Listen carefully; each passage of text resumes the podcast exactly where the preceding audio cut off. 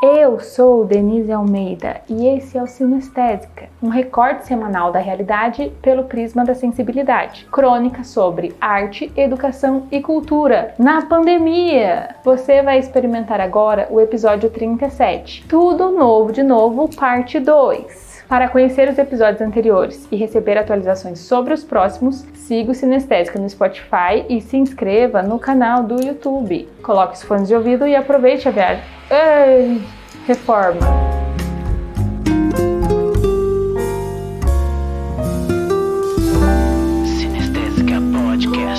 Um recorte semanal da realidade pelo prisma da sensibilidade.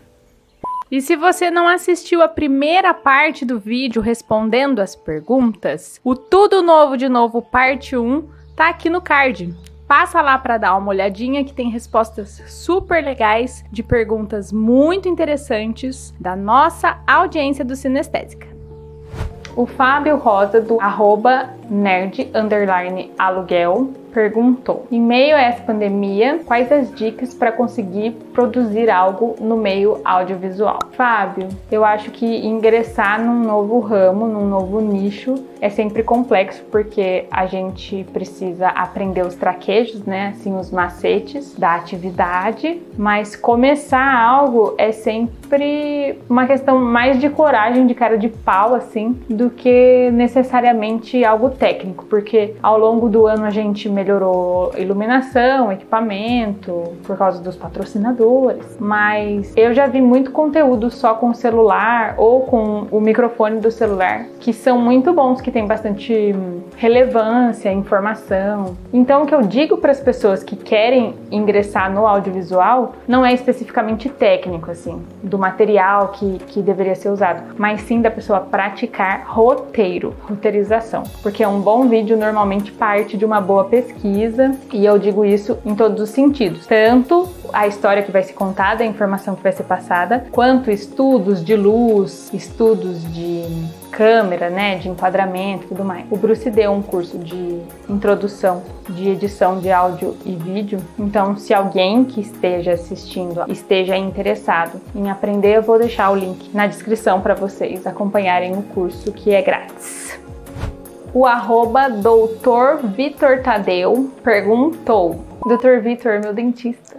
E agora é vereador de Caçapava. Muito chique, elegante. Como você faz a preparação do roteiro para os seus vídeos e quanto tempo você leva para finalizar um vídeo, desde o roteiro até a edição final? Dr. Vitor no começo demorava mais mas, via de regra, quando eu tô com a cabeça fluida, boa, assim, eu estudo o assunto durante uma semana. Normalmente são temas que eu conheço superficialmente, eu me dedico a ler mais, conhecer mais, para dar informações mais precisas durante essa semana. É de um domingo até o outro, né, que eu produzo. Então, eu escrevo no domingo, e lanço na quinta. Então, domingo eu escrevo, segunda eu gravo e aí terça, quarta o Bruce edita. Então, se a gente for pensar no total, tanto na parte da criação, roteirização quanto edição, dá uma semana por vídeo.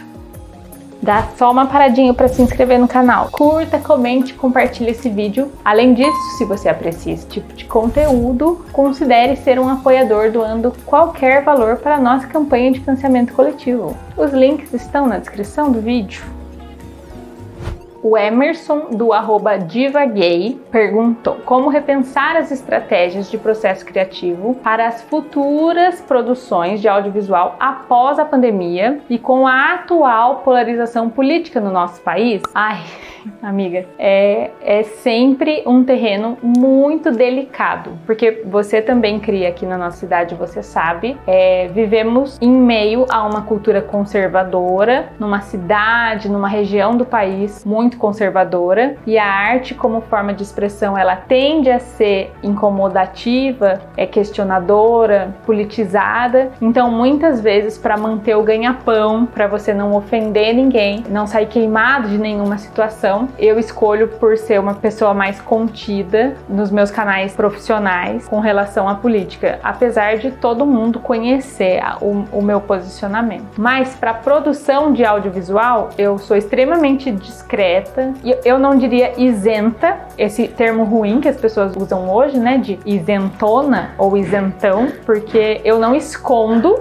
o meu posicionamento político, mas por outro lado, eu não uso o meu trabalho como prestadora de serviço, como professora ou como artista, eu não uso o meu trabalho como plataforma política para militância, né? Então eu, eu não milito na escola ou em algum evento que eu vá produzir é, e assim por diante. Eu limito a minha militância aos meus ambientes fora do trabalho. Então, tenho redes sociais que são abertas e outras fechadas, algumas com clientes, outras não. E eu meço bem aonde eu vou postar as minhas opiniões para não ter esse conflito, porque isso já aconteceu comigo e com outros colegas artistas que decidiram sair de um emprego ou de outro, deixar de prestar serviço por uma pessoa ou por outra, por se incomodar com o posicionamento político dessas pessoas, né? Então, eu quero ser contratada, quero voltar a trabalhar presencialmente pela qualidade do trabalho que eu apresento, pela dedicação, pelo talento. E eu também não quero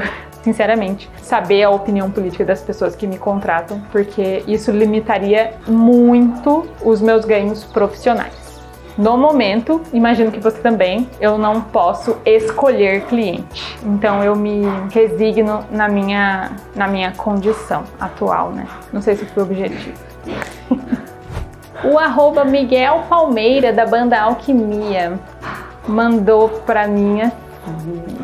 Oi, D. Minha pergunta é: chega uma hora que levamos tão a sério a arte na profissão que ela se torna chata por algum momento? Ai, pergunta excelente, porque o Miguel ele é mais novinho e ele ele toca com a banda dele. Eu não sei se é desde o final de 2018 ou do final de 2019, mas de qualquer forma a banda dele é recente, a banda Alquimia é recente. E eles fazem um trabalho muito legal. Eles têm uma pegada assim bem energética, pulsante, assim, é uma coisa jovem, né? Como a gente espera que bandas de rock sejam mesmo, mas eles têm essa esse frescor assim, algo que para quem já frequentou esse lance é punk um pouco, sabe? É um, é um caos criativo e ao mesmo tempo é muito envolvente e tudo mais. Eu adoro adolescente por isso, né? Porque é natural neles e tal. Mas eu, eu imagino que escolher uma carreira artística, assim, na adolescência seja difícil exatamente por isso. Porque os meninos fazem isso por paixão, por gostar demais, por estar muito integrado ali na arte, viver isso frequentemente e imaginar que isso ao longo da vida, ao longo da carreira vai se tornar chato. E sim, Pra você ser bem sincera, às vezes é chato, sim.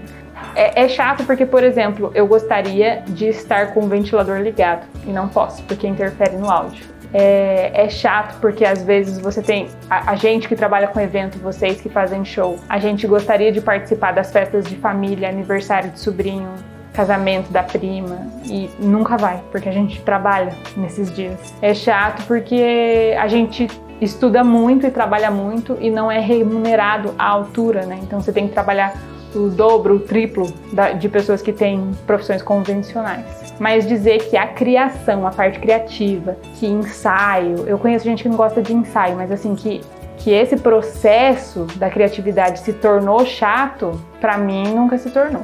Tem esses outros detalhes que são chatos, mas a criação mesmo, trabalhar com arte, a, a hora que eu estou fazendo arte, eu não me sinto incomodada. E você, me conta, você já se chateou com alguma coisa no seu trabalho? Eu imagino que sim, mesmo no começo de carreira, eu imagino que sim, né? E o Will, do perfil arroba araújowilliam87, ele mandou duas perguntas. A primeira é, seu processo criativo tem alguma base específica ou é intuitivo?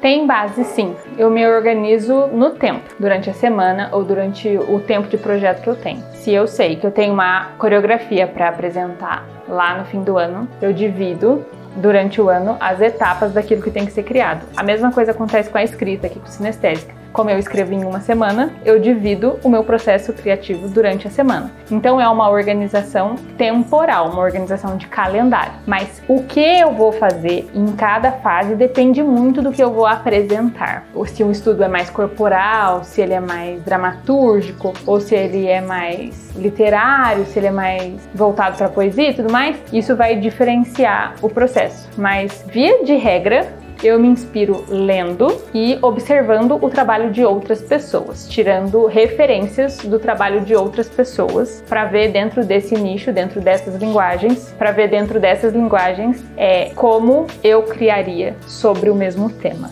Será que fui clara? E a última pergunta do Will, que eu acho excelente, é como lidar com críticas infundadas e sem sentido, sem gastar o meu réu primário.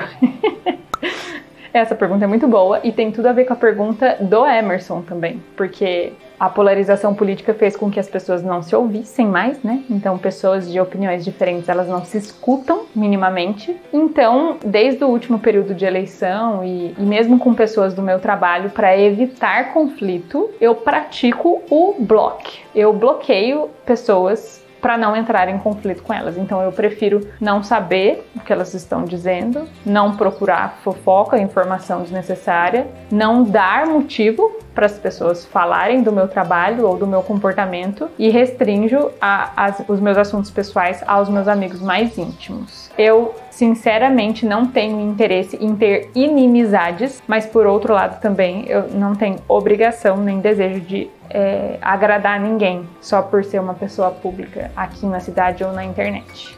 Então eu pratico o block. E você? Afinal de contas, é melhor você bloquear alguém do que ter vontade de bater na cara dela, né? agressão é crime nesse país.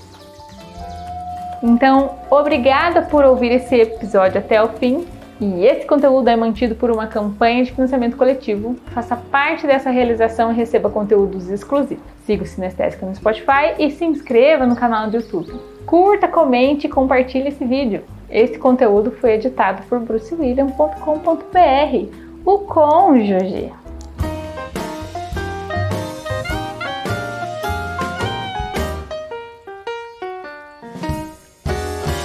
Este podcast foi editado por brucewilliam.com.br.